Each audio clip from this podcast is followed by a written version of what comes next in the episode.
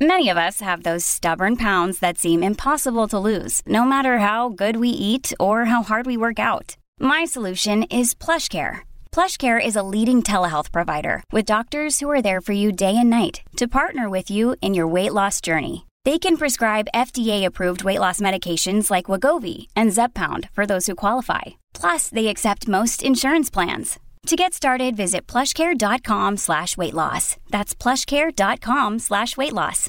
Fue sin duda uno de los personajes más enigmáticos y a la vez fascinantes de la Inglaterra isabelina.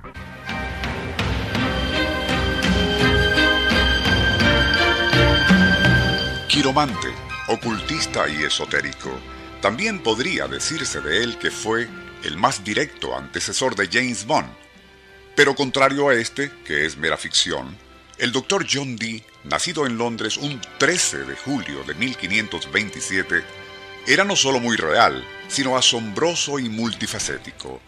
Magister en matemáticas y geometría oculta, Dee fue el primero en aplicar esos conocimientos al arte de la navegación.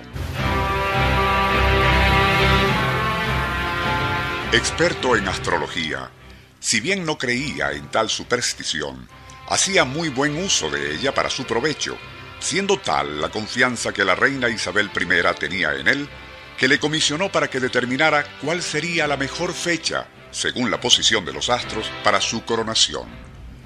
William Shakespeare se inspiró en su extravagante personalidad para crear el personaje de Próspero en su obra La Tempestad.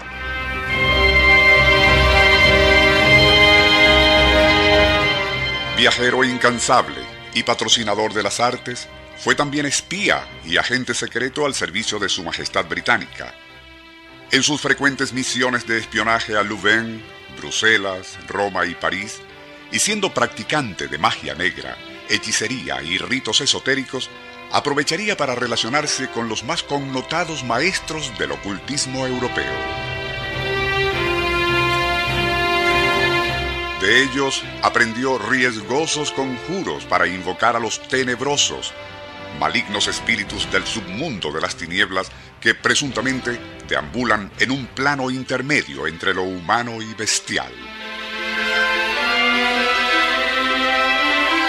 Dado lo anterior, nada tiene de raro que también se le atribuyese la autoría de una traducción al idioma inglés del notorio Libro de Nombres Malditos, también conocido como el Necronomicon.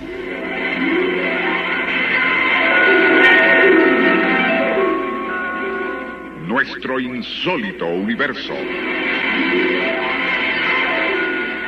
Cinco minutos recorriendo nuestro mundo sorprendente.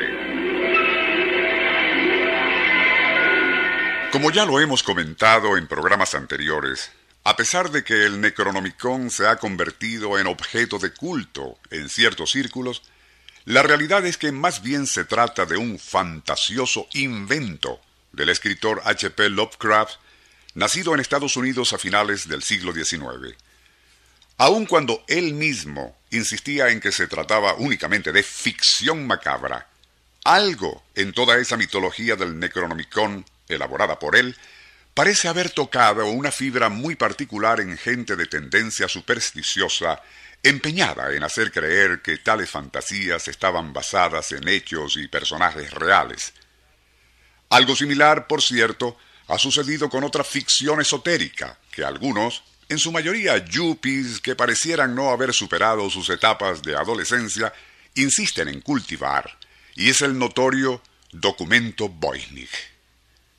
Obviamente, si el Necronomicon es un invento del siglo XX, difícilmente el Dr. Dee pudo haberlo traducido al inglés. En cambio, y como era un apasionado coleccionista de libros prohibidos, de hecho sí copió a mano y tradujo parcialmente al enigmático Stenographis, escrito en clave cifrada por un no menos elusivo abate, excomulgado por cierto de nombre Tritenius, en su biblioteca privada, Dee tenía además una muy rara copia de la Erótica Biblion, una muy solicitada enciclopedia de recursos y conjuros para la seducción, algunos de cuyos capítulos contenían textos y pasajes tan explícitos que presuntamente corrompían a todo aquel que los leyera.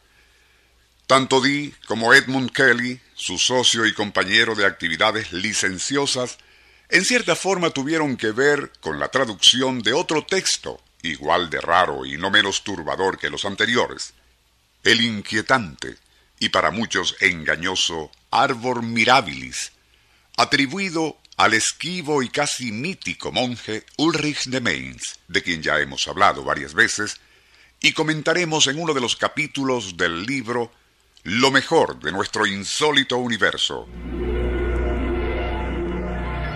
Nuestro insólito universo. Email insólitouniverso arroba Libreto y dirección Rafael Silva. Les narró Porfirio Torres.